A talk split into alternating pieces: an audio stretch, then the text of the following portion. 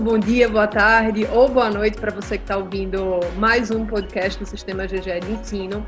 Eu sou Mariana Banja, sou coordenadora editorial geral do sistema. Eu estou aqui com o professor Hugo Oliveira, professor de matemática, também é autor da nossa, da nossa editora, né? produz nossos, nossos livros de matemática. É, e também estou com a gerente de marketing, Tatiana Seixas, né? também do GGE. No papo de hoje, a gente vai conversar sobre o desafio que é ensinar e aprender matemática. Tem muito, tem muita trava, tem muito tabu em relação a isso. Então, professor Hugo, é, explica para gente por que, que é tão, é tão difícil, né? Se tornou tão difícil a gente lidar com a matemática de maneira geral. Bom dia, boa tarde, boa noite a todos. Bem, a gente pode iniciar essa conversa, esse bate-papo extremamente interessante que foi idealizado aí pelo sistema, refletindo sobre a seguinte frase que a gente escuta muito há muitos anos: matemática é muito difícil. Eu não consigo entender nada de matemática. Não adianta estudar, porque eu não vou conseguir.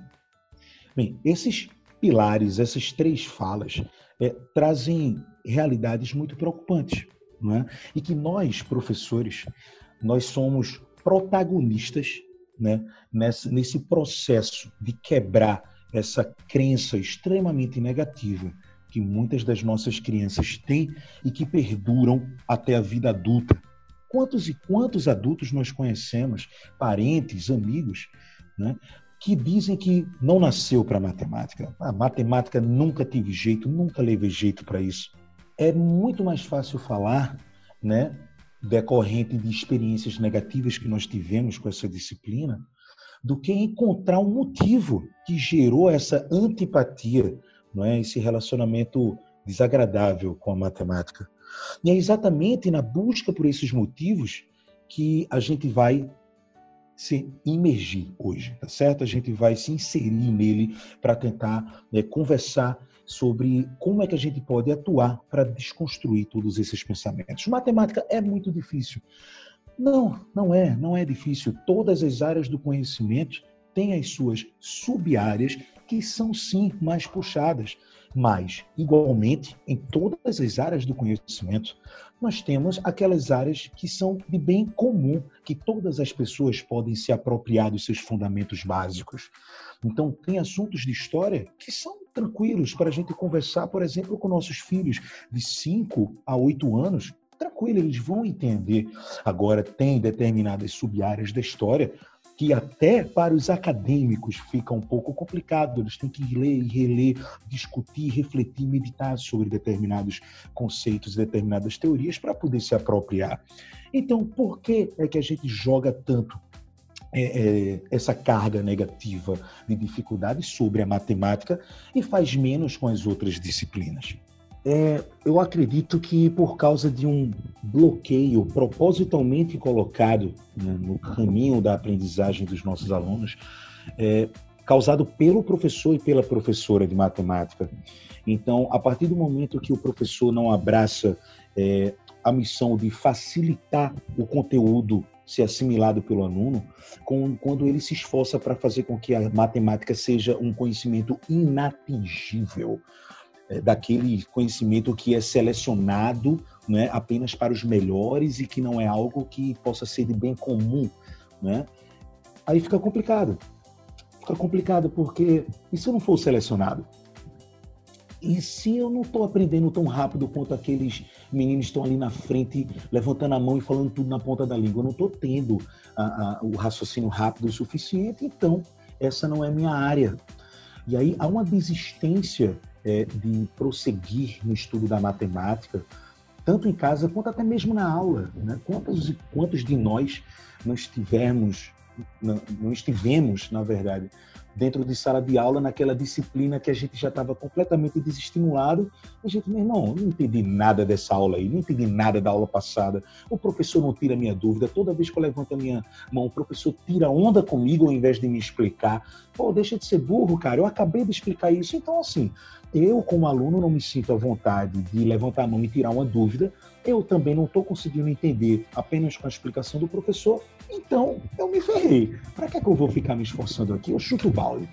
Então, isso já aconteceu comigo em outras disciplinas e isso já aconteceu com a maioria das pessoas que nós conhecemos. Basta uma conversa franca. Sempre teve um professor que dificultou um pouco o processo do nosso colega ou até da gente. Na matemática, é, isso acontece mais. Por que, que isso acontece mais? Eu acredito, tá? E aí o que eu vou falar aqui traz um pouco de conversa com outros colegas, outros profissionais e estudiosos da área de filosofia e sociologia e de história também. Eu acredito que muito se deve a, ao conceito machista dado ao conhecimento, certo? É, historicamente, as mulheres só conseguiram se colocar eu vou dar primeiro esse, essa reflexão do gênero, para depois eu concluir aqui a minha fala. Tá? A gente é, começou a, a, a, ver mulheres se colocarem na, nos holofotes da ciência no final do século XIX. Então foi no início do século XX que, de fato, muitas começaram a ter prêmios, a ter valor, né?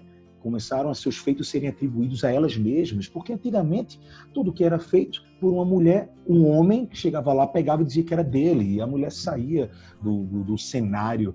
E isso quando conseguia entrar, porque não era permitido. Então, essa postura do professor, ela, ela tem ela tem um, um, um, início, essa postura, no caso de problematizar né, a matemática, ela tem uma postura muito antiga. Ela é uma postura muito antiga. Então, não é para todo mundo. Já começa por aí. Então, as mulheres são incapazes de aprender matemática, muito menos de ensinar, muito menos de produzir.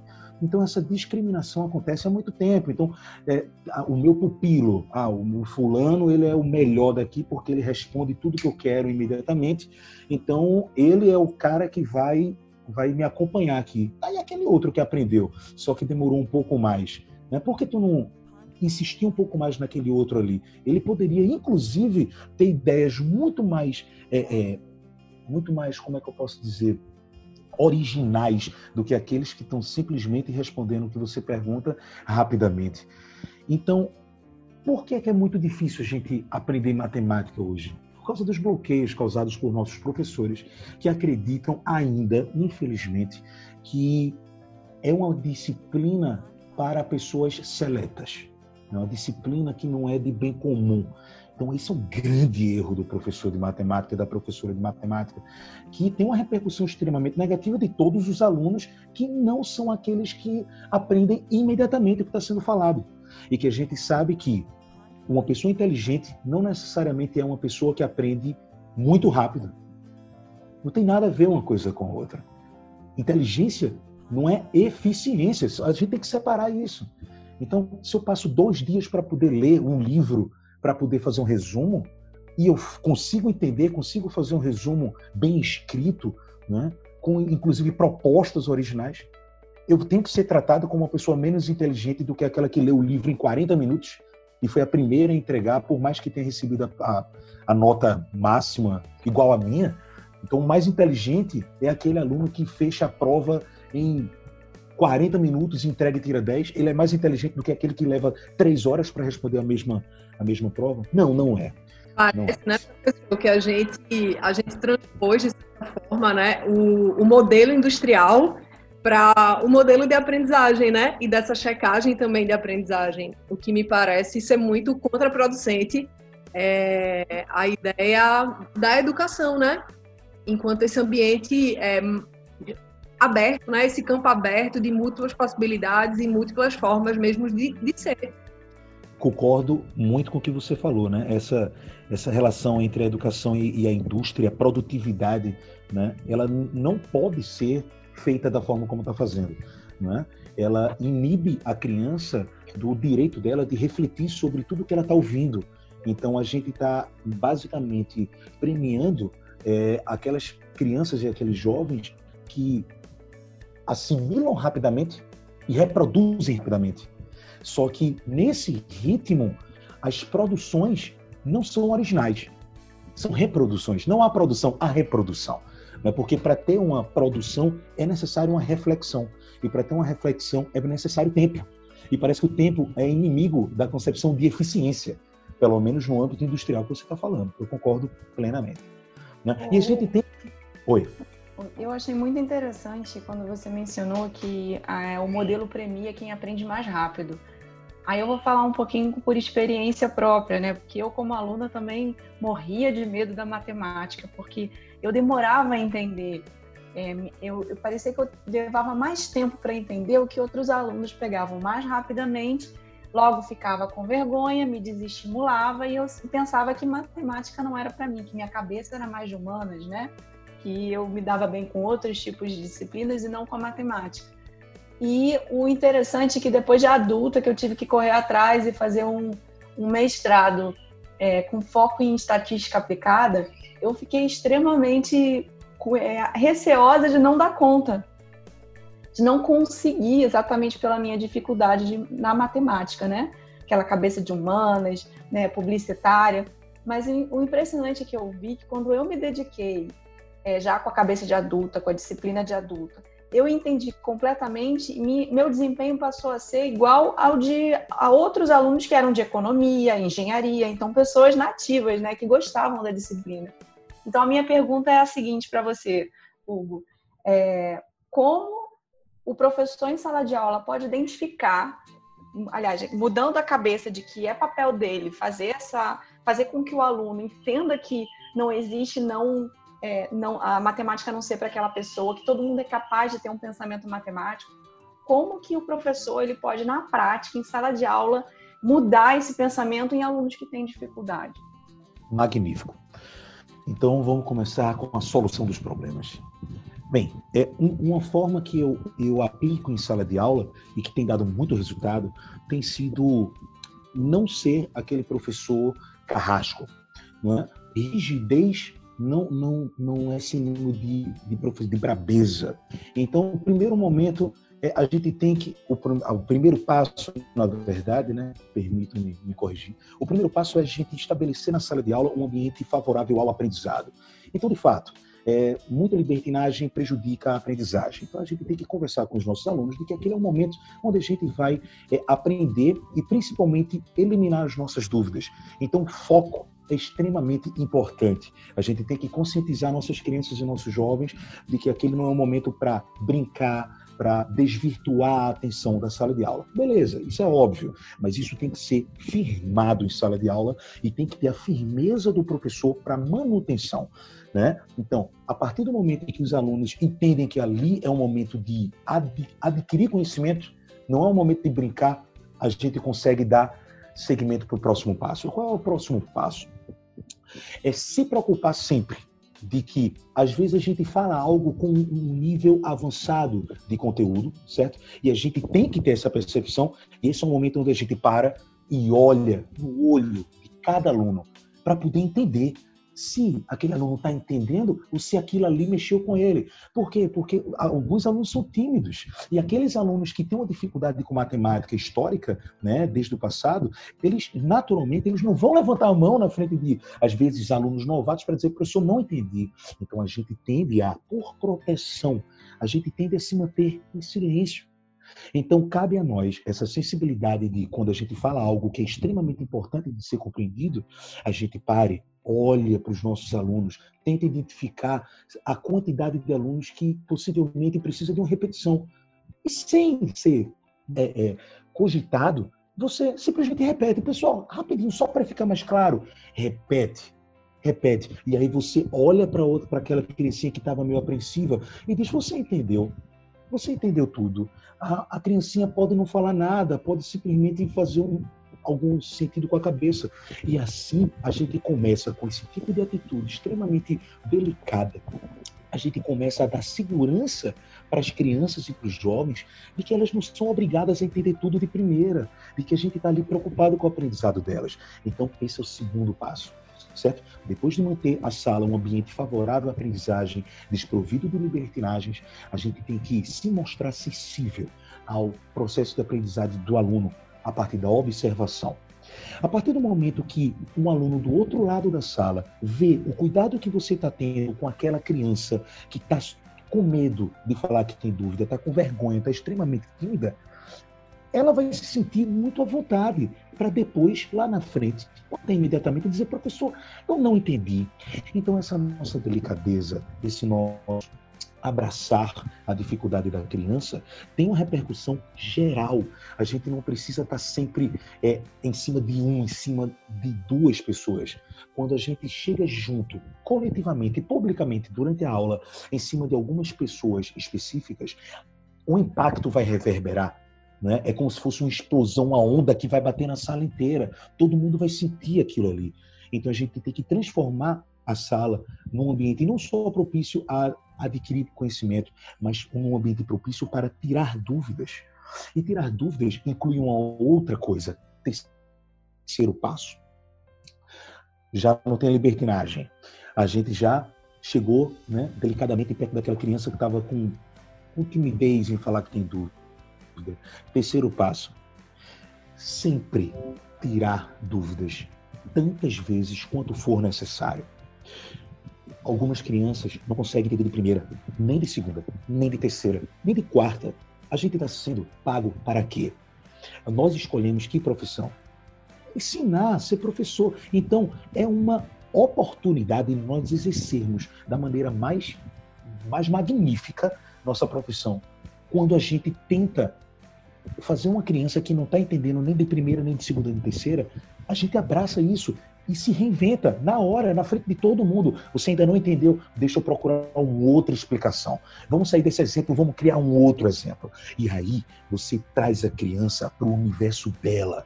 Sai daquela questão. Se ela não está entendendo aquela explicação, não adianta ficar repetindo. Ela já não entendeu. Essa é a maior prova de que aquela explicação não foi suficiente para a criança entender. Então você vai para o âmbito dela. Explica Minecraft, bota Fortnite no meio, pega um jogo de videogame, pega um filme, bota Harry Potter, vai para o universo dela.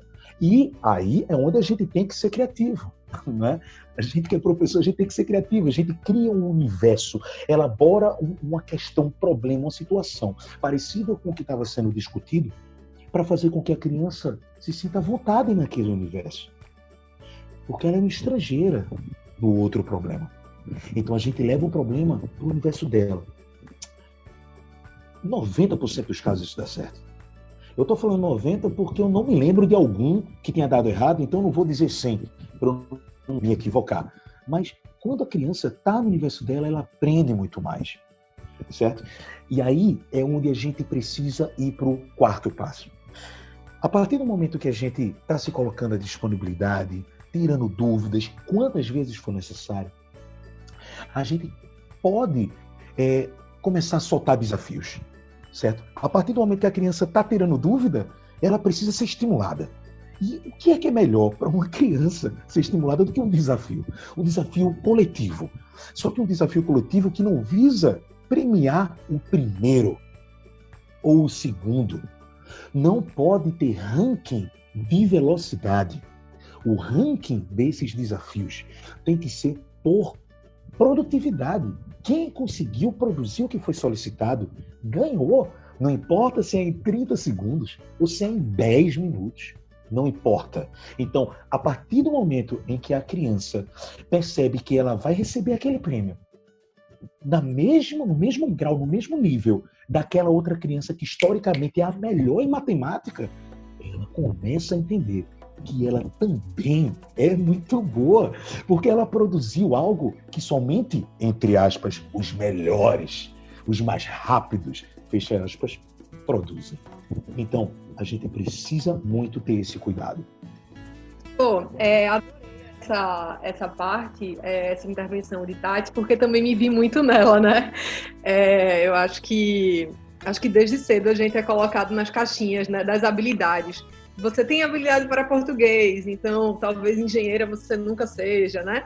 Enfim, muito, acho que é muito representativa, é, Tati, a tua pergunta e, e essa resposta toda é, parece nos desafiar, né, para muitas coisas que a gente ainda não, não experimentou na vida, né, seja matemática, ou seja um curso de línguas, é, é destravar outros bloqueios.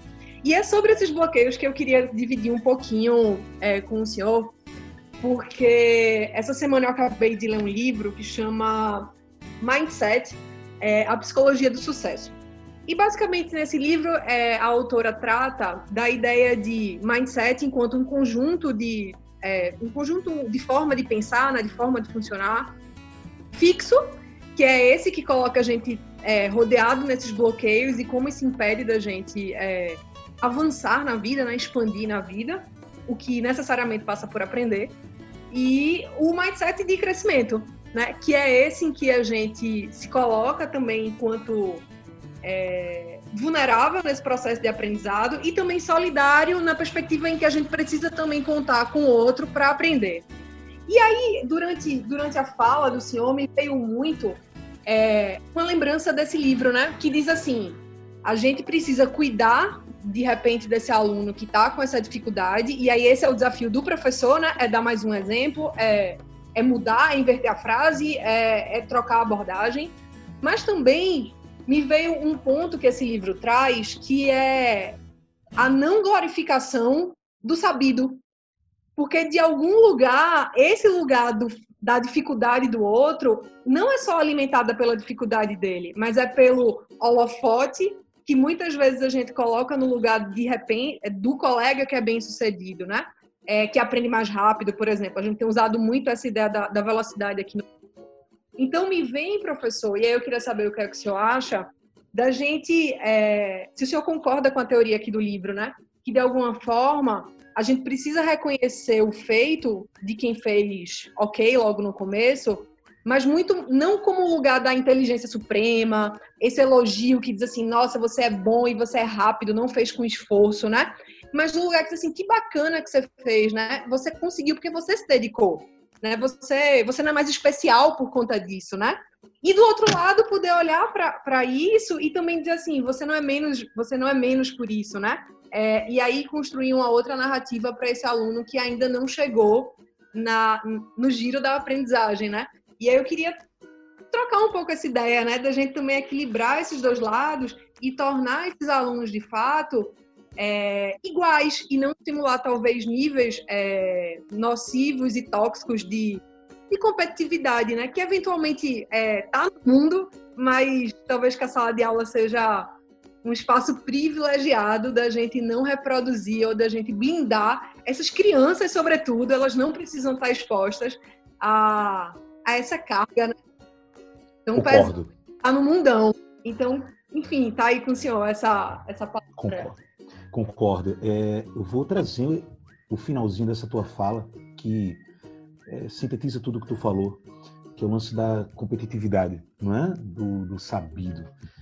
E uma das técnicas que eu aplico em sala de aula, Banja, é o primeiro, o segundo e o terceiro, aqueles que naturalmente, historicamente, fazem mais rápido um desafio de matemática, eles vêm e vem com um ego, eles vêm natural da criança até a gente. Eu consegui, né? Eu fui o primeiro. E aí eu dou parabéns, digo, poxa, show de bola. Posso te pedir uma coisa agora? Me ajuda a ajudar. E isso muitas vezes é novo para aquela criança, porque ela não faz a mínima ideia de como é que ela pode ajudar. Ela nunca dá para ver, né? Assim, nas primeiras aulas do ano, dá para ver no olhar dela de que ela, peraí, mas esse conhecimento é meu. Será que é justo mesmo eu, repassar isso? Né? Porque se eu ajudar, eu não vou ser mais o primeiro. E a partir do momento que isso vai acontecendo ao longo do ano, a gente vai humanizando as crianças. Né? Elas vão naturalizando esse procedimento de ajudar o próximo, já que você tem facilidade com isso. E, obviamente, você sabe disso, quem ensina aprende mais. Né? Então elas terminam dominando cada vez mais o assunto, por quê? Porque enquanto eu estou no final da sala juntando grupinho com cinco, tem um que terminou cedo e que ele está ali, ó, insistentemente tentando fazer um coleguinha aprender, então ele está se reinventando, ele está mudando a abordagem, ele está né, tentando fazer a mesma coisa que eu faço, porque eu faço isso. Né, para todo mundo, inclusive para ele, ele vê, poxa, se o professor tentou explicar de um jeito e aquela pessoa não entendeu, ele foi explicar de outro jeito. E é interessante como a gente vê as crianças reproduzindo essas técnicas. E a gente já consegue projetar, sem exagero, que tipo de pai e mãe a gente vai ter lá na frente. E a partir disso a gente já pode puxar um outro gancho, um outro gancho para essa nossa conversa extremamente importante, onde eu vou dividir um pouquinho essa responsabilidade do professor é, com a família certo? Tem um, um, um, parênteses aí de que às vezes nós, é, como a Tatiana falou, como você falou também, a gente, de fato, a gente é inserido em caixas do conhecimento. Ah, é, e aí a gente não admite, por falta de conhecimento mesmo, reflexão, que a nossa criança consiga produzir e aprender aquela disciplina só porque ela está com um pouco de dificuldade. Então a gente já incube aquela criança da consciência de, ah, você não vai dar certo para isso, né? Como eu já escutei, você não vai dar certo para história, não vai dar certo para geografia, embora eu ame essas disciplinas humanas, mas só porque eu tinha um pouco mais de dificuldade, ah, eu escutava, né, dos meus pais que eu não tinha essa possibilidade de aprender determinadas disciplinas com a mesma facilidade que eu aprendi a matemática, que é o que se aplica com você e com outras crianças. E a gente tem que ter conversa com os pais. Nós, professores, coordenadores, diretores, gestores, precisamos trazer os pais e ter conversas com eles para incentivá-los a evitar reproduzir esse tipo de jargão de que você não nasceu para isso, essa não é sua área. Poxa, eu te, eu te expliquei três vezes e tu não entendeu, desisto. Né? Quantas e quantas vezes a gente não escutou isso dos nossos pais ou a gente viu isso sendo reproduzido por pessoas adultas a crianças? O mal que isso faz na cabeça de uma criança é surreal, é quase que imensurável. É destruir o impacto causado por um jargão desse, que muitas vezes é falado sem, sem refletir. É muito difícil destruir o impacto disso. Então, todo o esforço que o professor e a equipe pedagógica está tendo em sala de aula para fazer com que aquela criança acredite que ela é capaz, pode ser destruído em segundos por causa de uma atitude dessa dos pais, tios, avós, avós, né? Então é muito importante que nós não só tentemos nos é, é reinventar, nos transformar ou até retransformar, mas que nós é, precisamos trazer, tá certo? A gente precisa trazer a família também para poder ter acesso a essa reflexão, certo? É, você não pode fazer isso, né? Não, não desestimule sua criança. O impacto é esse. E aí já projetar lá para frente mesmo. Você é uma criança que vai ser insegura, poderia produzir muito fazendo links de sociologia com matemática ou de filosofia na ciência. Então, que tipo de cientista é que ele poderia ser se ele fosse um cientista mais humanizado? Não é? Então, o que seria da indústria farmacêutica hoje se ela tivesse uma visão menos capitalista? Então, assim, que tipo de pessoa que vai estar atingindo o poder, não é? Então, a gente precisa promover a criança a possibilidade de fazer tudo com o máximo de humanidade possível. Então, essa humanidade tem que vir de casa também. A gente precisa ser mais apoiador do que um cobrador. A gente precisa cobrar menos e apoiar mais. A gente precisa cobrar menos e se disponibilizar mais, chegar do lado, perguntar qual é a aflição. Poxa, meu filho, eu não estou entendendo isso, mas teu tio, ele sabe. Vamos fazer aqui uma ligação para ele. E aí o pai chega lá e ligar, olha, é o seguinte, queria saber se tu pode ajudar meu filho, mas cuidado, beleza? Vamos ter cuidado no que a gente fala e tudo mais. Então, tentar atingir o máximo possível. É óbvio que isso é utópico. É óbvio. Porém, é muito fácil de ser colocado em prática. É assustador, de, é assustador de como é fácil, é assustador de como é fácil e de como é tão pouco colocado em prática. Isso é preocupante. Então, a gente tem que ter esse cuidado. Tatiana? Eu adorei a sua colocação sobre o envolvimento da família, principalmente quando a gente está falando de um momento em que as crianças estão estudando em casa, né? Então, os pais, a gente tem recebido um monte de áudio, até um pouco engraçados, de como os pais estão enlouquecidos em ter que lidar com esse papel meio que de professor, é, para orientando né, nos estudos, tirando dúvidas, ajudando mais e mais no dever, nos deveres de casa. Então, assim, quais são as suas dicas para a família também, para ter essa paciência de conversar? Porque eu mesmo, como mãe, eu tenho uma filha em casa e eu preciso fazer esse papel também, além de trabalhar, ficar com minha filha. Olha a aula, não sai do, da aula online, preste atenção, tira sua dúvida, vamos fazer agora o dever de casa. Então, na verdade, é te perguntar algumas dicas de como a família pode é, lidar com esse momento do estudo, né? De qualquer disciplina, não só na matemática, acho que isso pode ser aplicado a qualquer disciplina.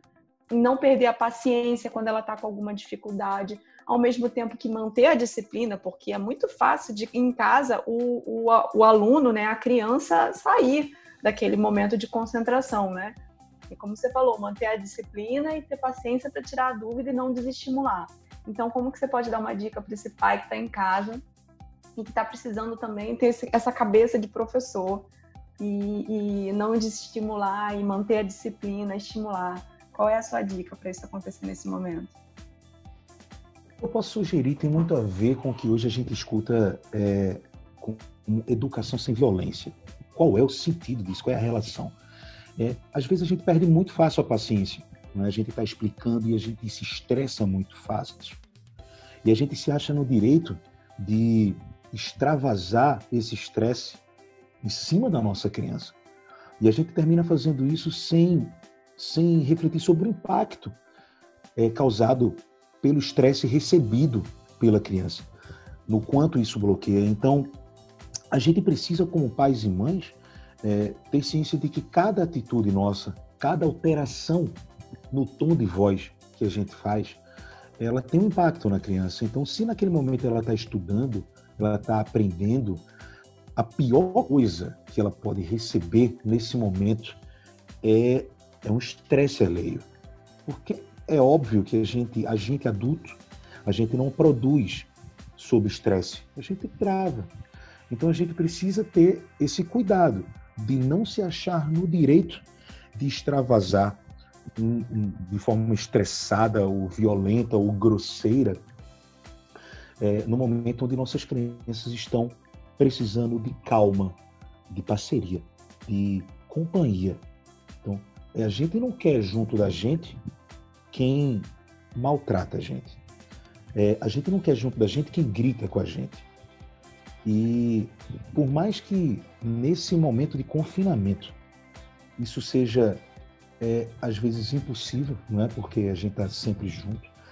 Aí vem da, da, obrigação que eu falei da gente. A gente precisa ter cuidado com a forma que a gente fala, com o modo que a gente fala, é, com o modo que a gente age, né? Porque a gente precisa criar, né? Em casa um ambiente favorável para o processo de aprendizagem. Então, nós somos os professores. Agora eu falando como pai, né? você está passando por isso em casa, eu também estou passando por isso em casa. E sim, de fato, há dificuldades. Nossos filhos, naturalmente, apresentam dificuldades que a gente não apresentava quando era criança. Eles não vêm ao mundo com a obrigação de serem uma cópia exata da gente. A gente precisa ter isso na nossa cabeça. E a partir disso, a gente precisa enxergar a nossa criança como um indivíduo Cada uma delas tem suas próprias características e, principalmente, suas próprias dificuldades. E aí a gente precisa, antes de sentar com a nossa criança, a gente precisa refletir. Antes de sentar com a nossa criança, enfatizo, a gente precisa refletir. Eu estou bem para ensinar meu filho agora? Porque se tu não tiver, não sente. É muito importante isso. A Di Daqui a 15 minutos a gente senta, meu filho. Calma, espera um pouquinho. Ah, mais a hora. Daqui a 15 minutinhos, meu filho. Rapidinho. A gente vai resolver. Procura ficar bem. Toma um banho de cabeça, toma um chá, bota uma música, deita, faz qualquer coisa que te deixa mais calmo, mais calma. Para poder, quando sentar com tua criança, a meta ser tua criança aprender. E a gente só vai conseguir provocar isso se a gente não repassar estresse, não, repassar, não repassar falta de paciência ou alguma inquietação. Óbvio, deixe o celular do lado, porque qualquer criança vai se sentir menos. Né? Poxa, minha mãe está aqui, meu pai está aqui, minha tia está aqui, minha avó está aqui me ensinando, mas ela não está comigo, ele não está comigo. Então, é muito importante que a criança sinta que naquele momento, quem ela mais ama está ali para ela. Isso cria uma energia que é muito difícil ao aprendizado, porque é o amor que está pairando ali para a criança. Né? Então ela se sente muito amparada, ela se sente segura. Então ela não vai ter medo de errar, ela não vai ter medo de tirar dúvida. Ela sempre vai procurar buscar, buscar, buscar e aprender. Então a dica que eu tenho para dar é essa: a gente não precisa saber tudo. Né? A gente não tem essa obrigação de saber tudo. Se eu for estudar química com minha filha, eu estou ferrado. Mas eu posso sentar do lado dela e passar para ela a energia de que eu quero aprender o suficiente para ajudar ela. Isso para ela deve bastar, certo? A gente está lá para ajudar, não para dificultar. Isso é uma, uma coisa legal também, Hugo, porque esse momento de estar tá em casa mais próximos aos filhos, é, dando esse suporte, é também uma oportunidade para esses pais reconfigurarem esse lugar, né? Que muitas vezes é, foi um lugar difícil junto aos próprios pais antigamente, né? Exatamente. E foi uma nova forma de reconfigurar, né? Então eu acho que é, é um desafio para todo mundo, né? Mas pode ser um desafio bom, né? Pode ser um desafio muito, muito proveitoso, né? Pode trazer um nível de, de transformação, né? De ressignificação muito grande para a experiência do do estar tá junto, claro, e da, da troca voltada para o estudo mesmo, né? Para ensinar, para aprender, para fazer a tarefa. É, é, acho que pode ser muito bacana e reconhecendo, né? Eu acho que deve ser muito, muito loucamente bom é, se perceber fazendo uma tarefa diferente, você adulto, do que você fez com seus pais, né? Seus pais ficaram do seu lado e talvez aquele trabalho na folha de paulado antigamente tenha sido um saco aí, tenha sido aquela expressão matemática pai e mãe não conseguiram explicar. E agora talvez você esteja ali, né? E aí qual o desafio? Você também diz que não consegue, diz que ninguém na família, todo mundo nessa família ninguém nasceu para ser matemática, ó, saiu mais uma aí que não dá para isso, né?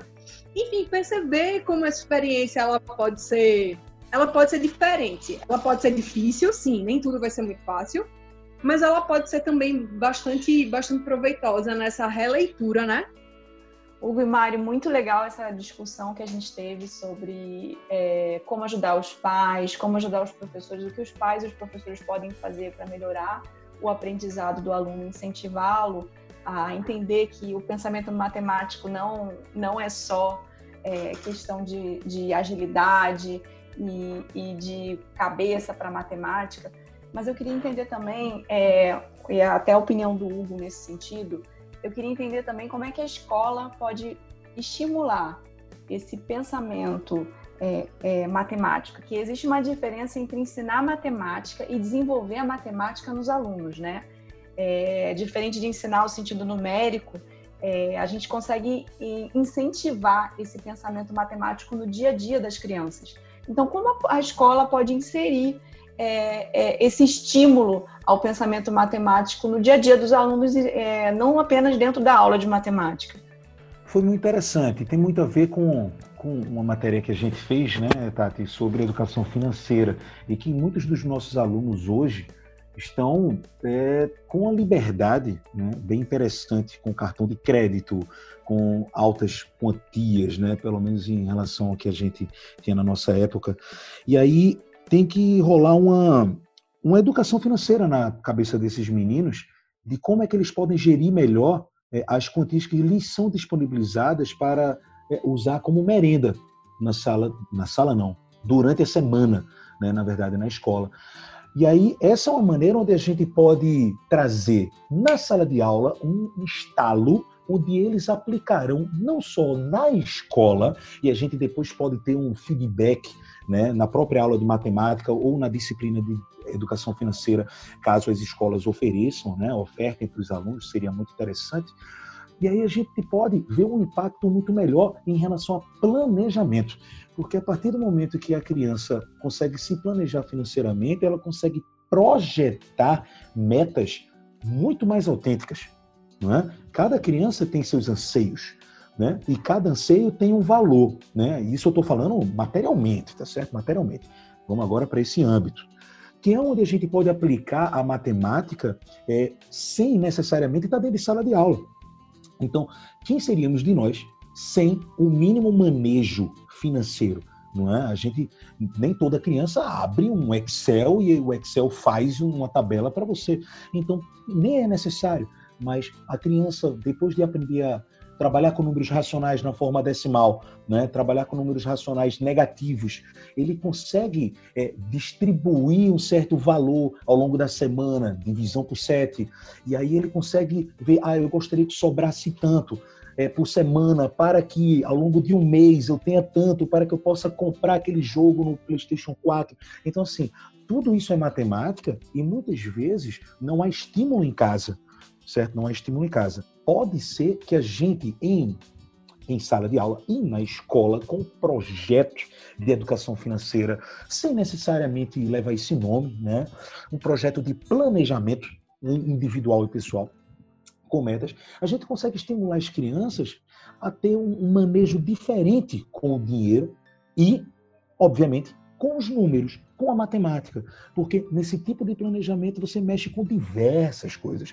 Inclusive, tem como a gente colocar equação no meio da história, caso a gente precise descobrir quanto é que a gente.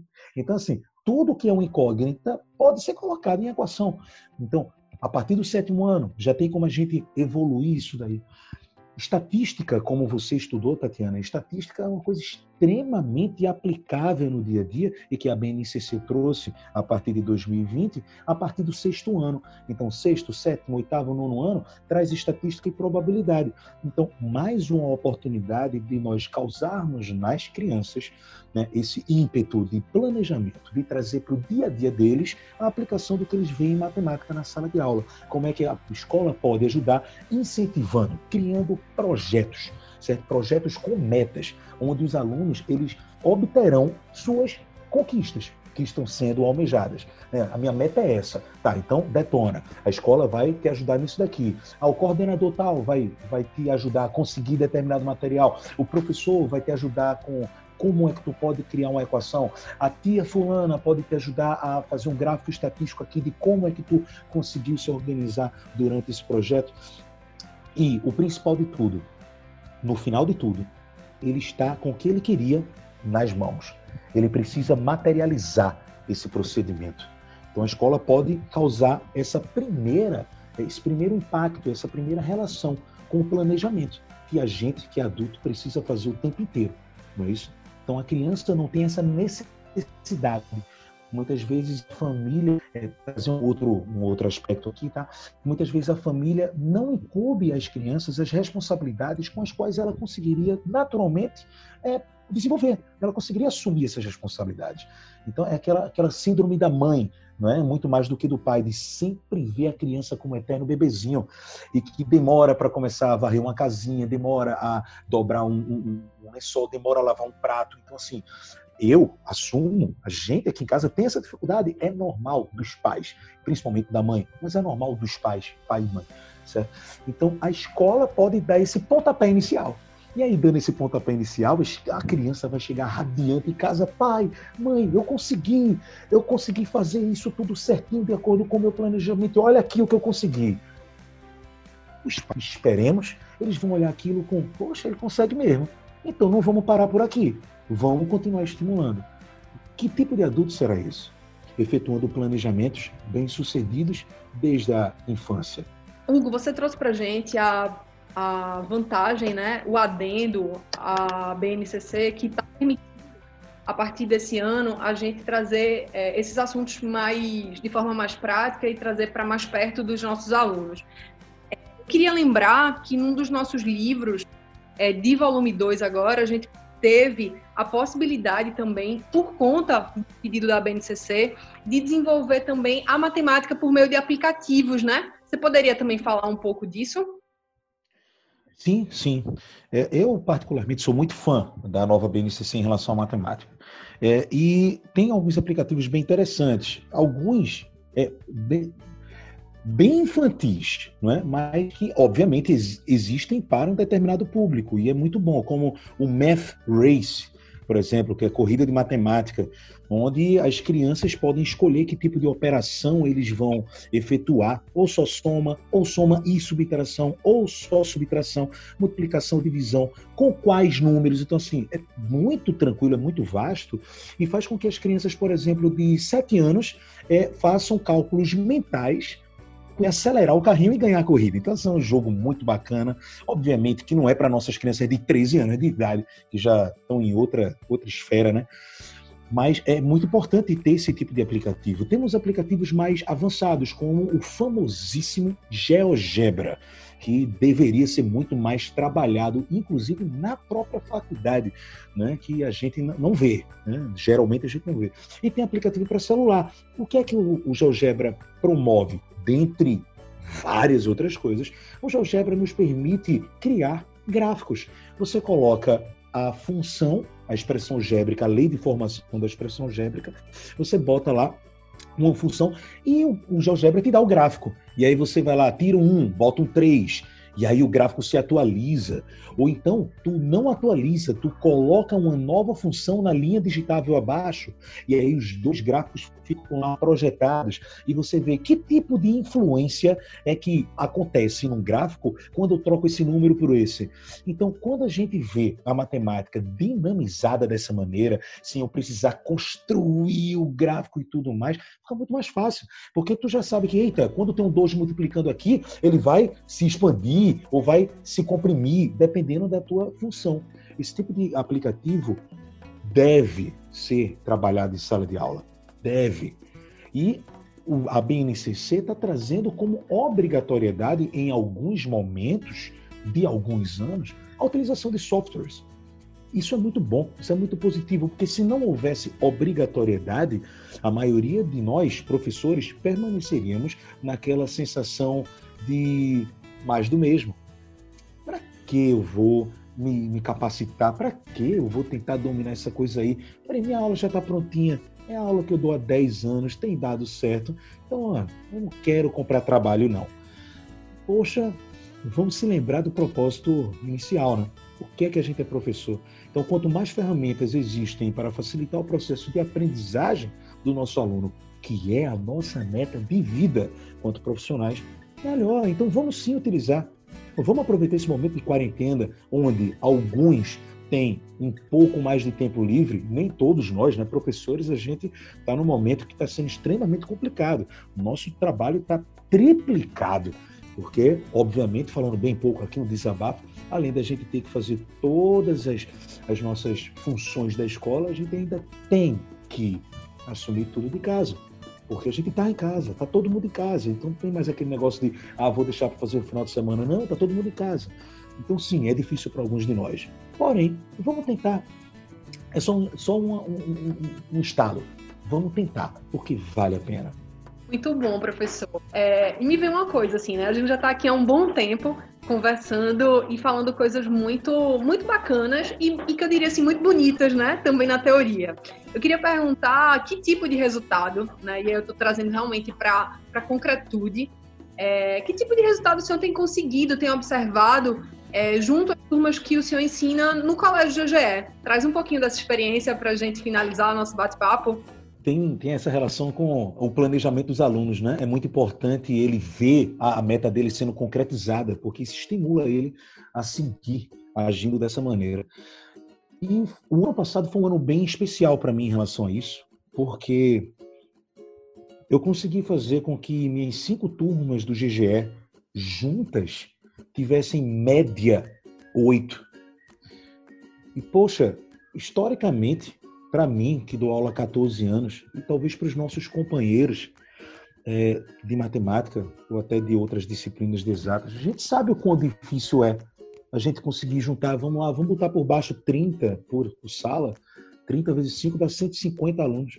150 alunos. E a média dos 150 em matemática ser 8, no sétimo ano, que é o ano deles aprendem números negativos pela primeira vez, eu não estou puxando a sardinha para o meu lado, não, viu, minha gente? É com muita humildade que eu estou falando isso. Mas para vocês entenderem a dificuldade de, de conseguir isso e o, quão, o, quanto, o quanto ajuda né, aplicar tudo que a gente conversou nesse podcast. Então, no sétimo ano, os alunos só têm novidade em matemática, números negativos, são frações negativas, equações do primeiro grau, razão e proporção, regra de três simples e composta, porcentagem com incógnitas, juros simples, ambos complementares e suplementares com todas aquelas equações, áreas com as fórmulas de áreas. Então, assim, é um ano muito pesado para uma criança de 12 anos. E mesmo assim, com a gente estando do lado, a gente se colocando completamente à disposição, estando na sala de aula sensível à dúvida, olhando no olhinho das nossas crianças, estimulando, encorajando, né, premiando, desafiando. Então, tudo isso tem dado muito certo. Então, no final do ano passado, eu consegui uma média 8 em matemática no sétimo ano, no ano só novidades, com 150 alunos ao total. Eu acredito que isso é uma bela prova de que tudo que a gente tem conversado aqui, sim, influencia. Tudo isso é muito bem aplicável. Independentemente da escola que nós estejamos, sempre estaremos lidando com crianças. E é aí onde a gente tem que focar. São crianças. E criança precisa de amor. Criança precisa de respeito. Criança precisa ser tratada como indivíduo e não como reprodutora. A partir disso, da execução do amor, do respeito, a gente consegue ter desempenhos magníficos. Nossa, Hugo, é incrível a gente poder fechar, né, concluir nosso podcast com essa tua fala, é, que conecta perfeitamente, né, essa, essa energética do amor com a energética do ensinar eu, particularmente, estou muito feliz com a nossa conversa de hoje. É, ela só está acabando porque ela precisa acabar, né? A gente precisa para tocar as nossas outras coisas. Então, é, eu me despeço de você, Tati. É, muito obrigada por sua presença, nossa gerente de marketing aí do GGE. Obrigada, gente, pela audiência. É, esse assunto foi muito interessante para mim, porque me, impactou a minha experiência né, que eu tive é, aprendendo como aluna.